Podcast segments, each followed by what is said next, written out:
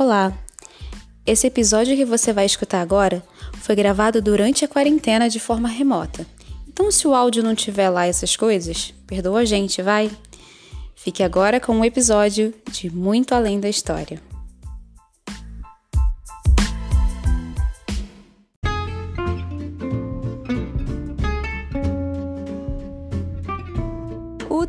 Do episódio de hoje foi uma sugestão da nossa ouvinte Laís Ventura. Muito obrigada, Laís. Qualquer semelhança com o meu nome não é mera coincidência. Sim, a Laís é minha irmã. Muito obrigada, Mana, pela sugestão. E se você tiver uma boa ideia para dar pra gente também, nós estamos ansiosos para te ouvir. Deixa lá no nosso Instagram.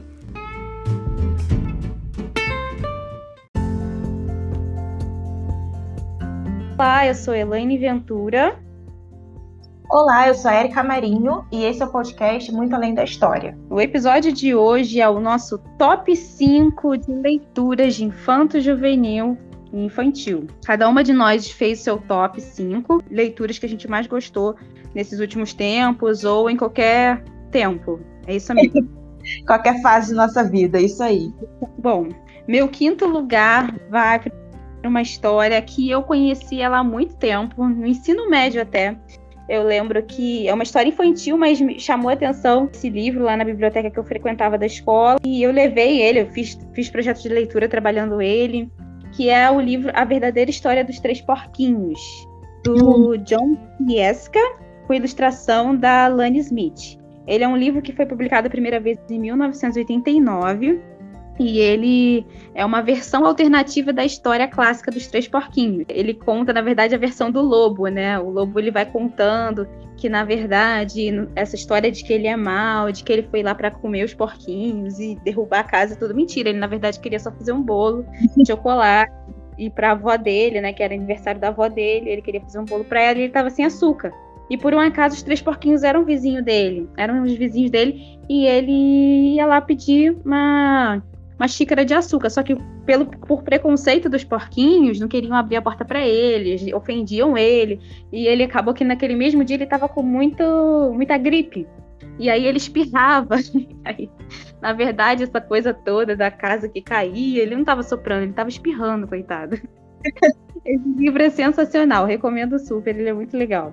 Conhece ele, amiga? Esse eu conheço, mas eu, eu nunca li todo, só tipo folhei mesmo. Ah, ele é muito legal. Depois você tiver a oportunidade de ler ele, que você vai gostar. E o seu quinto lugar? Meu quinto é Ou Isto ou Aquilo, da Cecília Meirelles, que ele é, o primeiro lançamento dele é de 1964, mas ele é publicado, tipo, ele tem edições mais recentes, ele acho que tem várias edições. É, acho que pelo menos um poema dele você conhece. Sim. É impossível você não conhecer um poema dele. Eu acho que o mais famoso é realmente Ou Isto ou Aquilo. E ele é fácil e tem uma, ele tem umas coisas, tipo, diferentes. E é um poema que funciona tanto para criança quanto para adulto. Inclusive, eu trabalhei com ele esse ano na biblioteca lá. E sim, deu muito certo, porque ele tem umas brincadeiras assim com a palavra muito gostosa de fazer. Então, assim, uhum. você vê a criança se embolando às vezes para falar e se desafiando, e aí você vê o adulto meio que voltando a ser criança. E você falar que poesia é uma coisa assim que. Parece que o livro de poesia não. não... Você tem no seu. No, no, no, seu caderno, no seu, no seu, é, no seu livro, quando você está estudando, você tem toda essa fase, mas é uma coisa às vezes que a gente perde um pouco o ritmo de ler, né? Eu quase coloquei esse livro também na minha, no meu top 5. Então é muito legal. Esse ah, ele é muito gostoso de ler. É muito legal. O meu quarto lugar vai para um livro da Ruth Rocha, que é o, o livro Bom Dia Todas as Cores. Hum. da Madalena Elec e ele foi publicado em 2013. Esse livro é muito legal, conta a história de um camaleão que ele adora cor rosa e tal, só que ele é muito influenciável, coitado. Ele gosta de agradar as pessoas. Então ele sai todo feliz, contente com a cor que ele mais gosta. E chega na rua, ele encontra com um bichinho que fala: Nossa, a cor aí não tá com nada. O legal mesmo é a cor, sei lá, verde. Aí ele vai, troca pra cor verde para agradar o cidadão. Aí ele anda mais um pouquinho, não, esse verde não tá com nada. Então ele vai encontrando com vários personagens do livro que vão falando para ele que aqui a cor que ele está usando não é legal e que a cor que a pessoa gosta é a mais interessante. E aí ele vai sempre trocando para ir agradando as pessoas. E no final do dia ele chega tão cansado que, tipo, meu Deus, eu tô aqui trocando de cor, trocando de cor, trocando de cor, e aí ele faz uma reflexão muito profunda que, na verdade, ele tem que agradar ele mesmo, não as outras pessoas.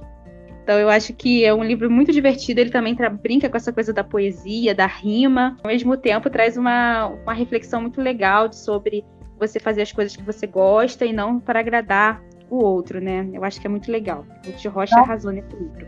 E esse livro é muito bom para estar em casa também, porque a gente vê muita pessoa assim com dificuldade para comprar livro para criança, né? Porque querendo ou não, o pai tem que tem que ler também, e tudo mais. E ele é um livro rápido e ao mesmo uhum. tempo ele é, ele é, divertido. Sim, é muito legal, muito engraçadinho, né? Não tem como você não rir é, lendo esse livro. As, as, rimas também são legais de você ler, isso que você falou. A pessoa às vezes não tem é, muita intimidade com a leitura, mas mesmo assim você se prende rápido ao texto, porque ele vai te levando assim. É muito legal.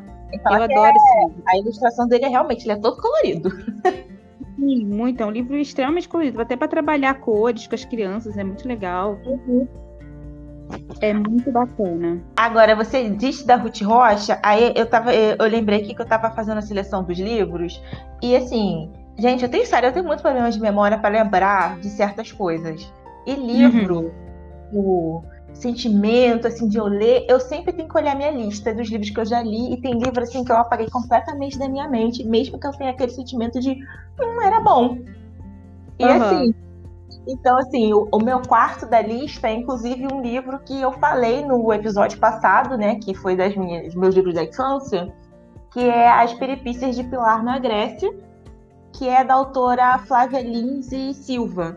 A, a primeira uhum. publicação dele é de 2005. E assim, eu sei que hoje em dia esse livro já tem peças, tem várias. Como é que se diz?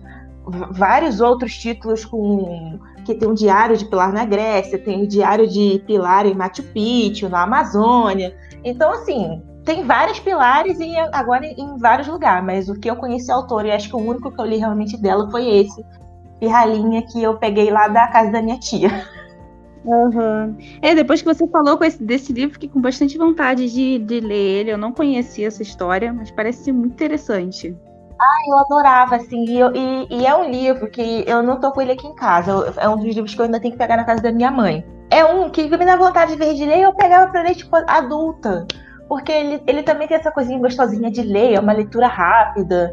E é aquilo, eu não tenho aquilo de, ai, passei dos, dos 20 e não posso mais ler leitura infantil. Não, eu, eu, eu gosto mesmo. Eu também. Nossa, eu super curto leitura é, juvenil, infanto-juvenil, livrinho pequenininho. Ah, eu adoro. Eu sou apaixonada porque eu gosto de, de ver as ilustrações, eu gosto de como é formatado os livros infantis, assim, ah, é muito Também. legal.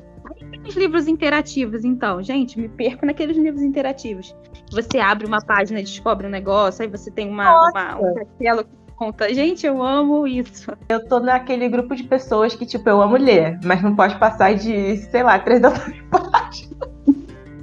eu já, já tive minha época que 300 páginas era uma coisa mais fácil de ler. Hoje em dia, gente, hoje em dia, ler mais de 300 páginas é uma coisa Pois é, eu vou confessar que eu acabei de, de ler um livro de 1.200 páginas, que quando eu comecei a ler, eu falei assim, gente, não, não vou dar conta, isso daí vai me gastar. E realmente foi muito cansativo. Eu comecei a ler sabendo que eu ia me irritar, eu passei raiva.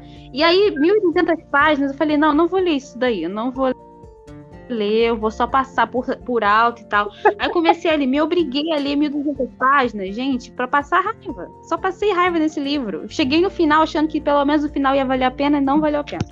Então, assim, acho que 1.200 páginas não precisa.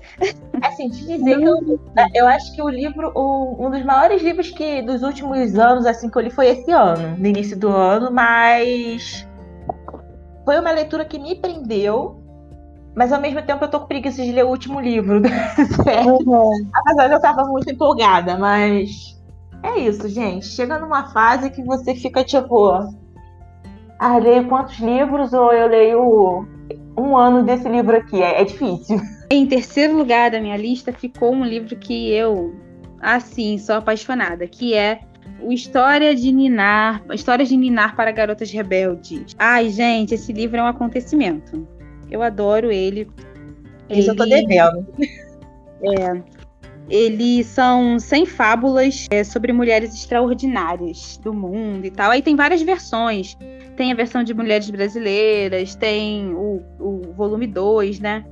E tal, e tem cientistas, tem as mulheres cientistas, então tem várias edições desse livro, tipo como se fosse uma, uma mais ou menos uma série, né? E sempre com a temática de, de, de engrandecimento dessas mulheres, né? Contando a história delas e tal. E ela e é contado de uma forma resumida, como se fosse uma historinha mesmo, né? Então, assim, ainda mais porque são 100 fábulas, então realmente tem que ser bem enxugadinho. Mas é muito uhum. gostoso. E, pô, é uma super. Um super close certo, né? Você valorizar a história dessas mulheres. Mas nós, se a gente for olhar para trás, a gente não vê livros, grandes livros falando da história dessas mulheres. Muitas a gente às vezes nem conhece. Eu confesso que muitas das mulheres que estão tratadas nessa, nesse livro, eu não fazia nem ideia nem de quem era e tal. E aí você vai conhecendo várias mulheres incríveis com suas histórias. E assim, eu acho que é um super presente para você dar para sua filha como inspiração de, porque assim, tem várias profissões, né? Não é só assim, ah, é cientista, não é tem, sei lá, escritora, pirata, pessoa que foi uma mulher que foi pintora, imperatriz, estrela do rock, assim, vai de todas as áreas, em todas as áreas, mulheres que, que foram sucesso em todas as áreas possíveis, assim. Quem escreveu esse, esse livro, na verdade, é um compilado, né, de escritores mas o volume 1 é da Helena Favilli e a Francisca Cavallo. E ele foi publicado em 2006. Então, assim, eu recomendo super esse livro, porque ele é incrível. Eu tenho vontade de ter, porque eu também só dei uma folhada nele, né? Mas eles são dois volumes, não são? É, o História de Nina para, para Meninas Rebeldes, com esse título, são só dois volumes, mas tem, assim, da mesma temática, que aí tem as mulheres cientistas, tem as mulheres brasileiras. Então, assim, dentro da mesma, da mesma pegada, do mesmo da mesma editora, fez assim como se fosse uma série de livros falando sobre mulheres incríveis. E é interessante porque, como eles são essas fábulas, ele realmente serve como histórias para dormir, né? Porque você consegue pegar, ler uma por, tipo, por noite para os seus uhum. filhos e acaba se tornando uma leitura fácil também. E realmente, na folheada que eu li, que eu vi assim, tinha muita gente que eu não fazia ideia. Tipo, mulheres que. Uhum. Do mundo inteiro que a gente realmente não faz ideia, né? Sim, e é isso que eu falei que eu acho que é interessante que eles não ficaram tipo numa, numa elitização de áreas, né? Vamos dizer assim, ah, só cientista, só estudiosa, só, sei lá, pessoas muito importantes dessas, dessas áreas que a gente está acostumado a ver. Não, eles foram uhum. para tudo quanto é lugar. Pegou de boxeadora, surfista, bailarina, é, ativista, jornalista, assim, várias, várias, várias áreas. Então, assim, tem, tem inspiração para todo todo tipo de pessoa. Legal, legal. O livro é muito incrível. Por mais livros como esse. A minha, o meu terceiro na lista é um também que nós já falamos aqui, que é A Cor de Coraline, do Alexandre Rampazzo. É assim, gente, eu, é aquilo. Eu, eu fiquei tentando pensar muito para trazer, para pensar, tipo assim, livros diferentes que realmente estão na minha lista do top 5. Como eu já falei também no episódio passado, eu não lia tanto livro, acho que infantil realmente para minha idade. Ou eu realmente apaguei da minha mente. Então, assim, eu lembro eu lembro mais de alguns livros da minha adolescência, mas que assim, não conversavam comigo. Eu, uhum. eu acho que você chega numa fase da adolescência e os livros ou te encaixam muito bem, ou assim, você olha a personagem e fala, tipo assim, nossa, que mundo louco essa menina tá vivendo. E assim, para mim era muito isso. E aí na fase adulta já, né, que eu conheci A Cor de Coraline, até porque é um livro mais recente, eu não lembro agora de que ano. Dando uma olhadinha aqui. 17 o livro. Então, assim, ele é bem recente, mas é um livro que, assim, quando eu tiver filhos, eu, eu quero ter esse livro e mostrar para meus filhos quer dizer, não filhos no total, mas eu só quero ter uma, mas tudo bem. Eu quero apresentar esse livro pra minha família. Então, tipo assim, é um livro que realmente eu confesso. É tipo, leia a Cor de Coraline. Então, tá no meu top 3. Bom, o Cor de Coraline, a gente já teceu muitos comentários sobre ele. É um livro incrível, maravilhoso. Recomendamos. E Alexandre Rampazzo notou a gente, hein? Só pra. Só pra pontuar, ele notou nosso podcast, curtiu nossa publicação. Não repostou? Não repostou, mas então, a gente tá feliz. Ai, nossa, gente, foi, foi um dia. Né? Foi um acontecimento. É, ó, vou para o meu segundo lugar, hein? Meu segundo lugar ficou um livro que ficou super famosinho, estourado aí, é, alguns anos atrás, mas que realmente ele tem o porquê de ter acontecido esse boom, que é o livro A Parte Que Falta. A Parte Que Falta, é, ele é do Shel Silverstein, ele foi publicado em 2018 e o Shel Silverstein é o ilustrador do livro também. Ele ficou famoso depois, aqui no Brasil pelo menos, né? Depois que a, aquela youtuber. Ai meu Deus, a Juju, dela. A Juju, a Juju, ela leu o livro no, no vídeo dela e aí o livro explodiu de vendas e tal. E não só por conta de Juju ser muito famosa, né? E ter um alcance muito grande, mas o livro é incrível, de verdade. Ele tem uma mensagem muito forte, né? Vai falar com a criança, mas vai falar também muito com o adulto sobre essa coisa de procurar essa parte que falta, né? Essa necessidade de ser, comple ser completo e essa, essa longa busca que a gente fica e a gente faz esse paralelo com a nossa vida também onde a gente está sempre buscando essa plenitude, essa completude. Às vezes não precisa, né? Porque às vezes o que tá, o que completa a gente está dentro da gente mesmo. Ou às vezes esse, esse espaço ele é necessário para a gente poder alcançar mais coisas, né? Então eu acho esse livro muito incrível, ele está no meu top 2 e até ele tem a continuação também, né? A parte que falta encontrou o grande O. É, eu, eu acho que esse livro quando está o grande Bull da Jut né, é, eu acho que deu muito certo, porque a gente fala tanto de interpretação de texto, e ela interpretou o, esse livro de uma forma assim tão, tão certeira, tão de encaixar com não só com o público infantil, mas com o público adulto, né? E eu acho que é uma uhum. coisa que a gente fala muito aqui. Livro infantil, ele não é uma coisa que, que, que serve só para criança. Eu acho que é, é um livro que tem uma pegada um pouco mais fácil de se entender, né, que um livro que seria um calhamaço, que levaria 500 páginas para dizer, olha, é isso que eu estou dizendo, o livro infantil já tem essa pegada mais rápida. E ele funciona. Eu, eu acho, tipo, é difícil você pegar a parte que falta e você não ficar refletindo depois. Aham. Uhum.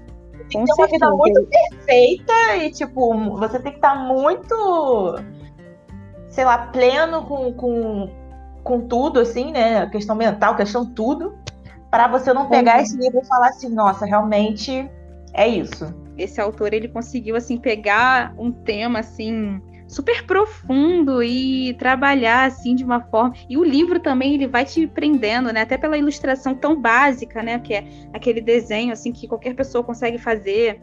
E aí você vai acompanhando e tem página que vai seguindo o desenho e você vai vendo ali a continuação dele na outra página e aí você vai sendo levado ali tanto pela, pela narrativa ali da história quanto pelas ilustrações que também meio que te instiga. É muito incrível. Esse livro é sensacional. É. Agora o meu segundo, gente, eu vou dizer que esse meu segundo aqui é um amorzinho na minha vida. O meu segundo e meu primeiro realmente é um que ele é, é Passagem para Ravena, do autor José Ricardo Moreira. Ele é mais um infanto mais para a fase assim, da adolescência e tudo mais. Só que assim, como eu disse, eu, eu não curtia muito a maioria dos livros que eu encontrava para minha idade, fase adolescente, falava sobre amor, essas coisas assim. Eu sempre parecia assim, eu achava que a personagem era muito superficial. Os livros que caíam na minha mão nesse negócio assim, eu achava tipo muito tipo, ai, menininha uhum. rica, não sei o quê. Tipo, eu acho que o único realmente que eu, que eu gostei da série foi do da Paula Pimenta, que é o.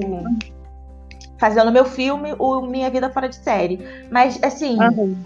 fora da minha realidade também, mas eu consegui ainda engolir a personagem. Tipo, eu acho que o fator de, de ter essa coisa de filme, ter essa coisa de série, me, me conectou nisso. Mas assim, eu nunca me senti conectada com os livros, por exemplo, da Thalita Rebouças uhum. e coisas do gênero. Tipo, eu achava assim a personagem muito fora da casinha. E aí Sim. eu encontrei o Passagem para Ravenna na biblioteca da minha escola. E assim, uhum. gente, foi tipo. Um, foi um encontro realmente. Porque é um livro, eu vou ler aqui rapidinho a sinopse. Foi um livro que, inclusive, que, é, eu cheguei a ler ele acho, mais três vezes na biblioteca e falei assim, não, quando eu, quando eu começar a trabalhar um dia eu vou comprar esse livro. E aí eu comprei. E a sinopse dele é: Hoje em dia, ninguém acredita mais em pactos eternos ou guerras entre legiões de seres imaginários. Isso ficou para trás, perdido na Idade Média, tempo de mistificação e medo. Ninguém acredita mais em um amor que sobrevive à própria morte, como o de Dmitri Irina, ou em ódios que dormem durante séculos aguardando a hora do ajuste de contas. O mundo de hoje é diferente. As luzes afastaram os vultos. É possível caminhar sem temor, sem temor rumo ao futuro. Por trás de nossa sensação de segurança, a cidade é um labirinto de esgotos e cantos escuros. Alguém ainda acredita em demônios? Então, assim, é, é, bem a minha cara, né? Ele, inclusive, tem uma capa toda preta, com, com vermelho, assim, umas gravuras diferentes, um gato. Mas é uma história tão bonita. E porque tem, essa, tem esse casal do passado, e aí acontece uma coisa com eles, e a menina morre, né? E aí o cara, ele vai. Uhum. Vai passando o tempo, o amor dele vai continuando, vai continuando, até que a gente pula pro, pra agora, tipo, pros tempos atuais, o livro é de 2000, né? E uhum. tem. É como se fosse a alma deles nesses dois jovens. E aí eles vão tentar fechar esse ciclo, sabe? E é muito bonito. Tem, tem música da Cássia L. Ai, gente, uhum. sério, procure esse livro, uhum. ele é maravilhoso. É um, é um tipo. Tipo, a gente fica vendo assim. É, falar tanto de Harry Potter, tanto de, de, livros internacionais, é um livro nacional, tipo assim, incrível mesmo, que super deveria, inclusive, virar série da Netflix, coisa assim, sabe? Alô, Netflix. Alô, passagem pra Ravena tá aí, Ana. Só falta o autor concordar. É, eu não conheço esse livro, não. Vou pesquisar. Vou dar uma ah, olhada, fiquei é curiosa. Incrível mesmo. Ele, inclusive, na minha então, pelo menos, tem até uma proposta de atividades, sabe? Aquela coisinha pro, pra fazer com o aluno. Uhum. Então, assim. Não, Ai, eu sinceramente acho que, que dá muito certo com essa idade. E assim, eu era uma pessoa na minha, na minha escola que eu encontrava um livro e eu ficava panfletando, né?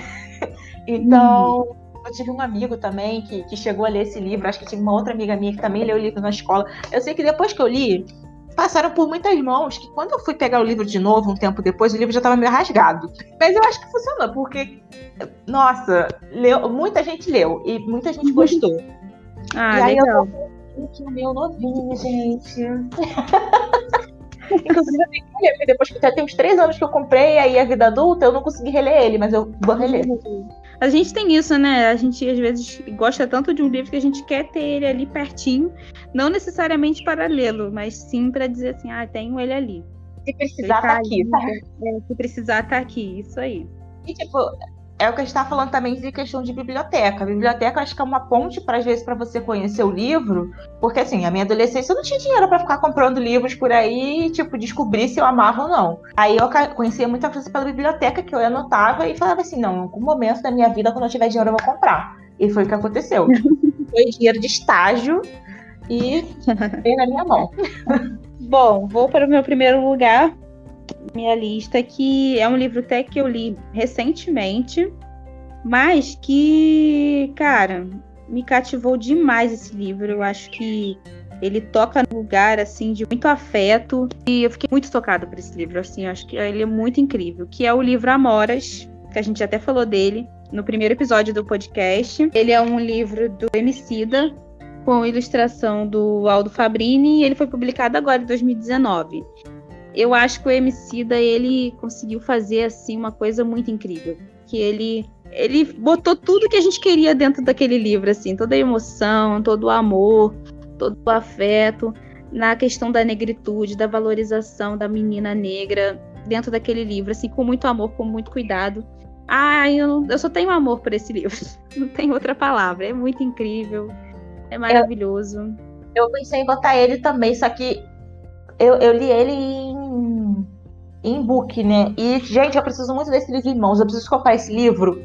Eu tenho certeza que quando eu pegar ele, vai ser, tipo... Vai ter essa sensação maior ainda. Porque ele realmente ele é, ele é maravilhoso. É, nossa... tem a versão, a gente comentou no, no vídeo do primeiro episódio, né? Que ele tem a versão dele animada, que o MC da fez, tá lá disponível no YouTube. Então, quem não conhece o livro, se quiser é, dar uma olhada, ele não é o, livro na íntegra, mas é boa parte dele. Assim, é uma experiência também muito legal. Muito imersiva no livro também, acho que vale a pena. Sim, sim. E ó, aproveitando que Natal tá aí, gente, Comprem livros para as crianças, para os filhos, afilhado, porque vale muito a pena. É uma experiência assim que. Uhum. Acho que uhum. a gente tem um sentimento diferente, né? Aham, uhum, com certeza. E o seu primeiro lugar, amiga? Ficou com quem? Ai, gente, esse livro aqui é, é, é meu queridinho de todos, eu tenho que ler ele todo ano. ele também é, ele é um livro mais grossinho também, ele é o Castelo Animado, ele não é uhum. nacional, o nome da autora é Diana Wynne Jones. Ele, ela é do Reino Unido e uhum. ele foi uhum. publicado pela primeira vez em 1986. E assim, tem talvez a maioria das pessoas que conheçam essa história conheçam pelo filme, que é a animação do feito pelo estúdio Ghibli, que é o Castelo Animado, né? E eu também conheci a história pelo filme. É um dos meus filmes também favoritos de animação e tudo mais, ou de filme mesmo. Uhum. E aí, quando eu descobri que tinha, que tinha livro, eu fiquei tipo, meu Deus, eu preciso disso. Só que, tipo, uhum. né, é, ele é publicado pela editora Record aqui no Brasil, né, Galera Record. E quando eu descobri ele, ele não, não, tipo, não tinha, não tinha, não tinha aqui no Brasil, né? Tipo, ele já tinha sido publicado antes, mas estava em falta. E aí, né, aquele pão conhecido PDF que a gente faz, mas a gente não tem, a gente tem vergonha disso, mas é, às vezes é como a gente iniciou o caminho da leitura na nossa vida. Eu lembro de eu lá com meus, sei lá, 15, talvez, fosse uns 15 anos, li ele pela primeira vez. E assim, ele é uma leitura realmente para você pode dar ele para uma criança, acho que de, de 10 anos, tipo, ele é grande, mas a, história é tão fluidinha que, que super vai dar certo. Inclusive, ela, ela, é autora de Infanto Juvenil, né? E, inclusive, ela fala aqui no início do livro que, assim, este livro é para Steven. A ideia para este livro me foi sugerida numa escola que eu visitava para um menino que me pediu que escrevesse um livro chamado O Castelo Animado. Anotei Olha, o nome dele e eu guardei num lugar tão seguro que até hoje não consegui encontrá-lo. Gostaria muito de agradecer a ele. Mas assim, ainda bem que esse menino pediu esse livro para ela, porque ele é maravilhoso. Eu já até comentei com ele por você. A história é de uma menina, né, chamada Sofia, Sophie, e ela é a uhum. irmã mais velha de três irmãs. E aí o pai dela morre, né? E aí fica. É, é como se já tivesse tudo predestinado. A irmã do meio é a que vai fazer não sei o quê, e a irmã mais nova é a que vai prosperar e ter uma vida brilhante. Só que ainda tem o fato de da irmã mais nova ser filha da madrasta com o pai dela, né? Então ela também é a filha mais bonita e tudo mais. E ela sempre, tipo, ela sempre cresceu com essa ideia de que ela tinha esse propósito para a vida que ela ia é, ficar e tomar conta da, da loja de chapéu do, do, da família dela. E aí, ela cresce uma menina assim, meio que já velha. Ela já cresce uma menina velha. e aí acontece uma maldição na vida dela, que ela se encontra com uma bruxa, e a bruxa joga uma maldição nela. E aí ela realmente fica uma velha. E aí, de uma menina de 18 anos, ela passa a ser uma senhorinha de uns 90 e pouquinhos aninhos, toda encurvadinha, baixinha, de cabelo branco. E quando ela finalmente vira uma velha, e aí ela sai de casa, né? Porque, poxa, como é que eu vou ficar aqui e falar pra minha família, oi, fiquei velha? E aí que ela descobre, tipo, quem ela realmente é. E é incrível a aventura dela. E aí tem esse castelo animado, que é do Mago Hall, que todo mundo fala horrores dele. E aí ela encontra o Mago Hall e ele não é nada daquilo que as pessoas falam. E ele é. Ele, ele é todo bonitão e não sei o quê, mas na verdade ele é super vaidoso, ele é um chato e é um medroso. E aí o livro ele tem essas quebras, assim, sabe, de perspectiva, de, de, de um romance, acho que muito ai, que amor à primeira vi vista e não sei o quê. E, gente, ele é muito gostosinho de ler e ele é, faz parte de uma trilogia, tem mais outros dois livros, só que os personagens principais dele não necessariamente são principais dos outros livros, eles fazem umas pontas que, que eu também acho sensacional. E pra minha alegria, tipo, eu consegui comprar ele depois de tanto tempo, porque aí eu, eu, lembro que quando eu tava na faculdade, acho que em 2013, a Record finalmente relançou o livro tipo, eu fiquei tipo, meu Deus, finalmente vou poder comprar. E comprei, gastei uma fortuninha, mas comprei. E agora a Record recentemente anunciou que eles vão republicar o livro com capa nova. Então, é capaz de eu comprar de novo? É capaz. Porque, sério, é um livro coração. Isso, gente. Ai. Também, também fiquei super com vontade. Já tá anotado aqui. A Netflix recente, é, quer dizer, recentemente não, esse ano, em, a partir de março, eles começaram a colocar todos os filmes do estúdio Ghibli. Ou quase todos, acho que só não tem um. E, gente, é um uhum. filme gostosinho de ver. É um é, anime, né? Isso, é uma animação japonesa. E é uma hora e pouquinho. E os filmes desse estúdio. Ai, gente, ele, ele, vale a pena ver, porque ele, ele tem essa inocência, ele tem essa coisinha boa de infância e ao mesmo tempo ele tem uns detalhes tão bonitos. Você olha o castelo, ele tem tanto detalhe. Ah, é uhum. maravilhoso. Gente, a minha tela do, do computador é, é, é, o castelo animado, vocês têm noção? Ai, vou ver, vou ver, vou ver o filme. Eu sou bem amadora nessa coisa do anime. Foi até a Erika que me apresentou o anime. E eu gostei bastante. Eu já vi algumas coisas. Mas vou ver esse castelo animado. Bacana, muito legal. Nossa, gente, é demais. E, é. e o bom desse filme é que ele tem dublado. Então, ó, maravilhoso. Aliás, todos os filmes desse estúdio estão dublados. Então... Ai, gente, é lindo, é lindo. A Erika falando de anime é sempre incrível, porque ela, ela é muito apaixonada por anime. Ela vai falando de anime e dá vontade de você ver todos. Eu, te, eu tenho uma lista enorme de, de animes que a Erika me indica pra ver, que eu não dou conta.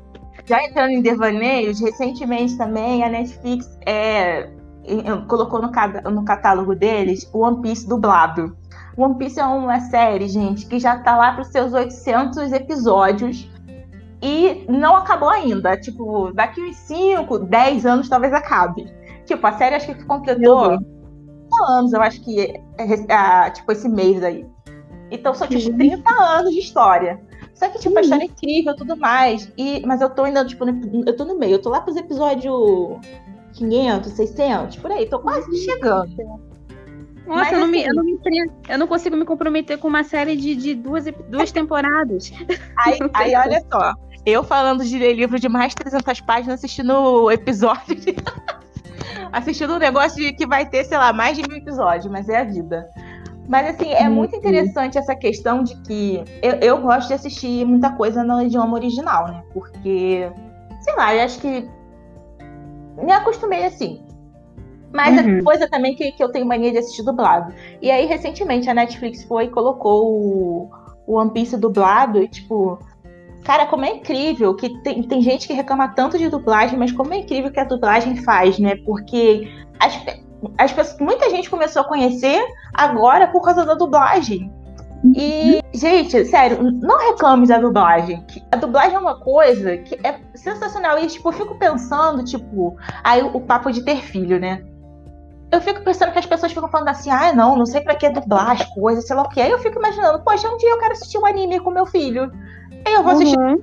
japonês pra criança ler, ler a legenda? É, não dá. Não, não faz dá. sentido. Eu, pra mim, a dublagem também é uma questão de necessidade, porque eu nunca tô só assistindo. Eu sou Sim. mãe, dona de casa, trabalho. Então, assim, eu tô, tô assistindo, tô arrumando a casa, eu tô, tô com o neném, eu tô fazendo um monte de coisa. Impossível olhar pra tela. Normalmente eu só escuto, então eu preciso alguma coisa dublada. Ó, eu tenho muito mania disso. Tipo, tem mais séries que você tem que sentar e você tem que prestar atenção. Mas tem série que você põe porque você sabe que você não precisa ficar sentado ali prestando atenção. É, tu dá uma piscadinha na tela assim e volta pro que tu tá fazendo e dá pra, dá pra seguir a vida. Eu, por exemplo, eu assisto Grey's Anatomy. Grey's Anatomy é uma série que eu assisto praticamente dublada, porque eu tô fazendo mil coisas enquanto eu tô assistindo a série. É, e, o, e o legendado não tem jeito, você tem que sentar ali e ficar preso só ali. Não dá. Ou, ou você seja totalmente fluente, coisa que eu não sou, Sim, muito é, menos em japonês. É. É, Mas, pro anime né? Porque, pô, quem. É muito pouca gente que, que, que domina a língua, né? Assim, que não, que não seja nativo. E, tipo, então... eu mesma comecei a assistir anime porque eu assisti versão dublada em televisão. E, e não só questão também de dublado por isso, tem questão de acessibilidade também. Uhum. Não é todo mundo que. As pessoas pensam assim, é, ah, todo mundo senta ali e lê a legenda. Primeiro que existem deficientes visuais, existem uhum. pessoas que não sabem ler. Então, assim. Uhum. Não, e a questão da. Às vezes até sabe ler, mas não tem aquele domínio da leitura para fazer a leitura naquela dinâmica do, do filme, né? Porque para você ver um filme legendado, você tem que ler muito rápido também. Porque a legenda passa, né? Se você não tem uma leitura muito dinâmica, a legenda passa, não entendeu nada, e aí vai seguindo, e acaba que você perde muita coisa, porque uma coisa ou outra que você vai conseguir ler tudo ali. Então é, é por isso que muita gente não gosta, ainda que, que saiba ler, não gosta de ver filme legendado, por conta disso, né? Porque tem que ter uma dinâmica de leitura que nem todo mundo tem. Eu acho que dizer que não, não, Inclusive que não, não se deve dublar e essas coisas assim, eu acho que é muito vivendo uma bolha, né? É tipo, não, porque mais todo mundo que eu conheço só assiste coisa legendada. Tá, sai da sua bolha e anda cinco passos que você vai encontrar alguém. Eu acho muito discurso de. Ai, de gente que quer fazer, tipo, que eu sou muito culto, assim, eu não assisto coisa dublada porque tem que ver o, coisa original. Eu acho muito mimimi, assim, de gente que quer fazer uma de que. Sim eu sou muito. Ai, bobeira. As pessoas, dubladores precisam trabalhar também, gente. Deixa eles trabalharem. Aí outra coisa interessante Fazem um trabalho incrível. fala que, tipo, ah, eu não consumo coisa dublada. Tipo, a pessoa simplesmente não vê televisão, né? Até, até jogo do é. celular. Gente, ó, isso não é publi, mas poderia. Se bem que não, não é publi mesmo, porque eu vou dizer, eu não aguento mais ver o comercial do Coin Master no celular. Nossa. Gente, é o tempo inteiro, né? É o tempo, é o tempo inteiro. inteiro. Tipo, eu fico realmente. Eu, eu, eu, mas eu, ao mesmo tempo, eu já tô quase baixando o jogo, porque, tipo, eu fico imaginando a grana que eles fiz, gastaram para contratar a J-Lo, para contratar a Chris uhum. Jenner, para contratar o Terry Crews e, e, sei lá mais quem pro comercial. E eles ainda dublam o comercial. Cara, é muito genial. Eles querem, eles querem alcançar, tipo, todo mundo. Eles querem alcançar geral. Sim, sim. É, é incrível. Eles querem, eles estão assim com uma propaganda muito pesada em cima desse jogo. Eu também já fiquei assim, gente, será que esse jogo é tão legal mesmo? Acho que eu vou baixar, porque tá, tá funcionando a propaganda comigo. Porque eu fico assim, ah, eu vou baixar para ver como é que é, porque deve ser muito interessante, parece. Mas ainda não baixei. Até tipo, a cada cinco propagandas, seis é Coin Master. Sim, sim, toda hora aparece, toda hora. Ai, ai. E tipo, é, me veio porque eu disse, eu sou muito esquecida. E aí você foi falando e foi me trazendo memórias muito boas de alguns livros. Então, assim. Uhum. Ah, eu preciso ter uma estante de livro infantil em casa. É, eu achei bem difícil fazer a lista. Foi fácil para tu, porque eu também fiquei nessa de tentar lembrar que tem muito livro que a gente gosta e realmente foge da memória. Eu também tenho uma memória ruim. Isso é uma coisa comum entre nós duas. e eu fiquei assim, eu até busquei lista de livros para poder lembrar, assim, realmente. Falei assim, gente, eu tô, tenho certeza que eu tô esquecendo de um livro que eu gosto muito, mas realmente eu fui tentando buscar na memória e foram esses que eu, que eu realmente consegui lembrar que eu gosto. Mas assim, eu sou apaixonada por literatura infantil. Tem muitos, muitos livros que eu gosto. Foi bem difícil para mim fazer essa lista. Assim, tirando esses os, os, dois primeiros, que não chegam a ser em, tipo, totalmente infantil, né? Até porque eles são livros uhum. mais, mais grossinhos. É, tipo, são os últimos que, tipo, não, esses aqui eu realmente preciso falar. Mas os outros três, porque tipo, eu tenho memória péssima, já eu devo ter mencionado isso aqui 15 vezes já nesse podcast. E aí eu fui olhar minha lista no Scooby. Uhum. E aí eu, vi já que tem, tem, coisa, inclusive, que eu nunca marquei. Tem livro assim que parecia que eu estava lendo pela primeira vez na vida. Ei, menina, eu lembrei de um. Depois daquele episódio teu, das tuas histórias, eu lembrei de um livro que eu li na minha infância também, que eu fui buscar até para eu reler. E é o livro Muito Longe de Casa, Memórias de um Menino Soldado. Cara, eu lembro que esse livro me marcou tanto a minha pré-adolescência. É um livro muito forte, fala sobre guerra, morte e tal. Mas totalmente esqueci dele, assim, sabe? Fugiu totalmente da minha memória. Aí quando eu lembrei, me deu uma nostalgia tão grande. Falei, caraca, esse livro é incrível. Como é que eu esqueci que eu li ele? Eu tinha que ter botado ele no meu episódio de, de histórias, das histórias da minha infância, que era maravilhoso. E esqueço, cara. Eu também sou assim. Às vezes eu esqueço que eu li aquele livro e às vezes eu super gostava, super gostei, mas vê, fugiu da memória. Você vê, eu, eu praticamente não dou títulos, porque eu sou péssima com títulos. Eu, eu sou minha mãe, que minha mãe lê alguma coisa ou ela vê um filme, minha mãe, ela, cinco minutos depois, ela já esqueceu qual que foi o filme que ela assistiu. Uhum. Se ela viu o título. E assim, mas eu também sou péssima. Tipo, eu esqueço real. O que é engraçado, porque tem uns livros assim que, que eu tô lendo e aí acontece alguma coisa. Tipo, tem um livro que eu tô parado, tem dois anos, para terminar de ler a metade do livro. E eu, uhum. eu sei exatamente o que tá acontecendo, como se tivesse guardado uma, uma caixinha na minha cabeça, dizendo, tipo assim, você tem que guardar essa informação. Mas eu tenho certeza que do momento que eu terminar de ler o livro, eu vou esquecer tudo. é impressionante. É. É muito louco isso, muito louco. Então vamos para o nosso quadro de resenhas. Quadro é história ou palhaçada? Primeiro temos que revelar a verdade do nosso quadro da semana passada, né?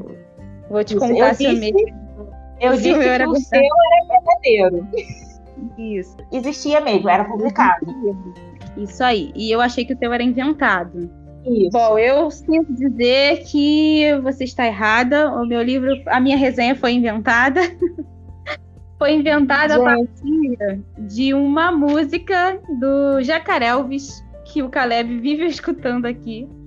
E aí eu só mudei algumas coisas, porque no, na, na música original é um jacaré, né? Na verdade, que é o uhum. jacaré, o principal da, da turminha lá do Jacarelvis. Ele que é o pirata e tal, e aí ele realmente faz tudo aquilo lá que eu falei na resenha. Ele encontra uma garrafa e, e aí vai encontrando vai acumulando lixo, depois ele transforma esse lixo em reciclagem, reutilização, faz compostagem, faz arte, faz um monte de coisa. E é muito legal essa, essa música. E, só que não é um livro, é uma música. Eu mudei pro, pra Arara Azul Jorge, porque eu achei que ia ficar muito na cara se fosse o Jacaré Alves. Gente, ela inclusive falou que ela mostrou pro pai dela. claro, tinha que vender a história, né? Não, mas sério, isso tinha muita cara de história escrita pela, pela Elaine. Vocês não têm noção. Espera ela começar a publicar os livros dela, que vocês já não vão saber. Ah, e... e eu tinha falado que o seu era invenção. O seu é invenção. Tá não é. Na verdade, ele é o meu o livro 4 aqui do tópico, que é as peripécias de Pilar na Grécia. Que é a história Gente. dela, que acontece uma coisa no início do livro, ela entra no armário dela e quando ela abre, ela aparece na Grécia e aí ela conhece um, um, monte de deus grego lá, e aí ela faz amizade com o pessoal lá de, da praia onde ela acorda. E assim, eu sabia que no momento que eu ia falar, ia rolar dúvida, porque armário você já pensa logo no, em Nárnia, né? Em Nárnia, foi isso que me pegou. Eu achei que tu tava pegando a história do, do, de Nárnia, né? E dando uma firulada nela, dando uma mudada, igual eu fiz, e inventando uma história. Então não é. Não é. Então nós duas erramos, hein? Começamos bem esse quadro. o meu foi quase. Foi um quase. É. Pois é. Vamos ver se nossos ouvintes acertaram lá no Instagram ou não. Deixe seu palpite lá. E hoje nós temos mais resenha. Será que vai ser vai ser livro de verdade ou é palhaçada? Quer, que, você quer começar com a sua resenha? Não, começa aí, começa aí. Bom, minha resenha, o livro que eu trouxe hoje é um livro que tem um tema bem profundo. Eu achei ele bem assim interessante porque é um livro que eu não nunca tinha visto assim falando sobre, que ele fala sobre luto. E é um livro bem para o público infantil mesmo. Ele fala sobre uma menina, a Júlia, que ela era uma menina muito alegre, animada. Só que um dia tudo muda e ela fica só e um grande vazio aparece na sua vida. Isso é exemplificado até na, na, na ilustração, aparece um buraco assim bem no centro do, da barriga dela e tal. E esse vazio ele era muito estranho, muito assustador. De lá saíam monstros e tal. E ela tinha muito medo daquele vazio e se, se sentia muito muito estranha com aquele vazio. E aí ela começa a tentar a preencher esse vazio, para tentar tapar. Então ela tenta tapar com uma tampa de vários tamanhos e nada dá certo. Ela tenta encher de coisas, então ela tenta encher jogando videogame, comprando coisas, acumulando coisas para ela e nada consegue encher. Ela tenta comer para ver se enche, não enche. Nada resolve. Ela tenta apagar, ela tenta tampar, ela tenta é, costurar e nada funciona. É, então, um dia ela, de tanto brigar com aquele vazio, ela acaba desistindo e se afundando num grande va naquele vazio e num grande silêncio também toma conta dela. E no meio daquele silêncio, daquela obscuridão, ela escuta uma voz que diz para ela que ela tem que encontrar a solução dentro dela mesma. E aí ela se enche de coragem e tenta mergulhar naquele vazio e aí ela entra por aquele vazio e encontra lá dentro um mundo, um universo de mundos assim coloridos, incríveis, fantásticos. E ela descobre criaturas e ela descobre coisas assim totalmente fora do que ela conhecia. E, e também encontra é, dentro da história, ela acaba encontrando a sua avó que ajuda ela a formar de novo a sua família. Ela encontra também um rapaz que vende flores. Com a ajuda dessas pessoas que ela vai encontrando pela vida, ela vai conseguindo fechar esse vazio, vai conseguindo diminuir cada vez mais esse vazio, mas ele nunca se fecha totalmente, porque por ali ela consegue encontrar esses mundos, então fica sempre aquele portal para ela acessar aqueles mundos fantásticos que ela encontrou dentro do vazio. Então, assim, eu achei esse livro muito incrível porque ele trata do luto, da perda, da, pelo que a gente consegue entender, ela perdeu a família, né? Perdeu os pais e, esse vazio se instalou nela. Então a autora conseguiu tra trabalhar esse vazio de uma forma muito lúdica e muito, muito interessante. Essa é a minha resenha. É verdade ou palhaçada? Cara, olha, tô muito na dúvida, por quê? Eu encontrei, tipo, tem três. Conforme você foi passando, eu passei por três histórias que, que me lembraram. Então eu tô muito na dúvida se você não juntou essas três histórias. Porque me, me lembrou um pouco a parte que falta, me lembrou uhum. um pouco o Neila, e me lembrou um pouco, acho que uma outra história que eu não, não, não tô muito certa de qual é. Uhum. Então, pra uhum. mim, eu acho que é, é, é palhaçada.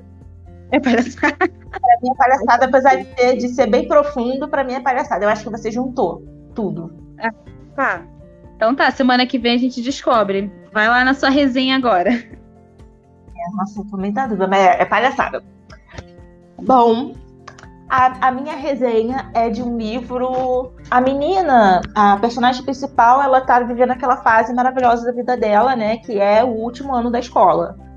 E ela é muito certinha, ela é Tipo, tudo, tudo, tudo tem que, tem que dar certo. Ela quer ser a presidente da, da, da escola, porque é o último ano dela, então é, é, é um caminho que ela vai trilhar para quando ela for fazer faculdade, vai, vai elevar a potência dela como pessoa e tudo mais. Aquela coisa bem uhum. exemplo de norte-americano que tem que estar tá tudo perfeito, né?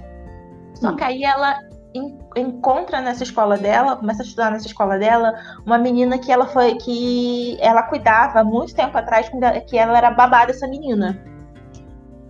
E só que essa menina, tipo, ela era, sempre foi doidinha tudo mais, só que ela tá, tipo, pior ainda. Ela tá, tipo, estou no meio da escola, eu vou tirar minha blusa, eu vou. Eu vou andar com a minha calcinha aparecendo, eu vou me esfregar em cima do, cara mais famoso da escola, mas aí quando ele me quiser eu não vou querer nada com ele. E por uhum. aí vai. E aí tem toda uma revolução na vida dessa menina, de tipo. Caramba, é, será que só eu tô vendo o, o quanto errado essa menina tá fazendo? E aí a melhor amiga dela também tá tipo. É, a melhor amiga dela era popular, e aí aconteceu uma coisa com ela que deixou ela de ser popular. E aí ela fica naquele conflito de, ver a amiga dela começando a fazer umas coisas que ela considera errada, ao mesmo tempo que ela também consegue, começa a fazer umas coisas que por muito tempo ela considerou errado. E, uhum. E ao mesmo tempo é, é o último ano, tipo, é o último ano que ela teria que, que, que fazer tudo aquilo que ela tá fazendo, né? Uhum. E aí mistura meio que essas três, tipo, a história dessas três meninas. É tipo, como é que eu posso explicar? Mistura um pouco porque cada uma tem um pensamento totalmente diferente, apesar da, da melhor amiga dela ter esse pensamento de um pouco pro lado e um pouco pro outro. E aí elas têm que uhum. descobrir como balancear isso, né? E aí ela encontra um amor e tudo mais. E é basicamente isso. Ela, ah, ela precisa descobrir essa é. forma dela de, de, de ser uma nova ela. Não, então, eu tô, tô pensando aqui, porque isso parece muito real. Eu, inclusive, pareço ter lido muito livro com essa, mais ou menos, essa temática. Adolescentes se redescobrindo e se encontrando. Ah, eu vou, vou até ajudar, ó. Tem, tem até uma parte que elas fazem uma festa, a fantasia na escola, e ela vai vestida de Amélia, eu não, não lembro o nome direito dela, Amélia e. Aquela aviadora. Tem essa cena que ela vai de avião. Não vai de avião, ela vai vestida de aviãozinho. Gente. E uma das coisas erradas, uma das coisas que ela considera errada, mas que ela acaba fazendo, é pegar um dos caras principais da escola também, mesmo ela sendo nerd. Nossa, tá parecendo muito coisa de sessão da tarde. eu tô achando que. Não, eu acho que você é palhaçada, Érica. Tu pegou um filme da sessão da tarde. transformando uma resenha. Não sei qual bem ele é, porque ele é muito parecido com muitos filmes que eu já vi da sessão da tarde. Aquela coisa bem clichêzona de sessão da tarde, hein? Eu tô achando. Mas com. Um... Mas, ó, ah histórias de, de, de, sessão da tarde também tem histórias baseadas em livros, hein? Sim, sim. Isso que eu tô pensando, se é que é baseado, mas não sei. Tem muita coisa misturada aí, coisa de escola, tipo, gente popular. Olha, eu vou chutar que é palhaçada. Isso é palhaçada. Não é livro nada, não. Semana que vem, gente, vamos ver. Isso aí, gente. Coloque lá no nosso Instagram se você acha que é palhaçada ou é livro. É, a gente vai botar lá a caixinha perguntando, você opina lá. E semana que vem a gente dá as respostas. Muito obrigada por você que ficou até aqui ouvindo esse podcast. Nos siga nas nossas redes sociais, no Instagram. É, no Instagram. Muito Além da História. O Twitter, MAD História. É o e-mail que é muito além da história, arroba gmail.com. Isso aí, mande sua mensagem pra gente, seu feedback, sua história, conversa com a gente. E é isso aí, né, amiga? Até semana que vem, até sexta-feira que vem. Tchau, tchau. Tchau, tchau.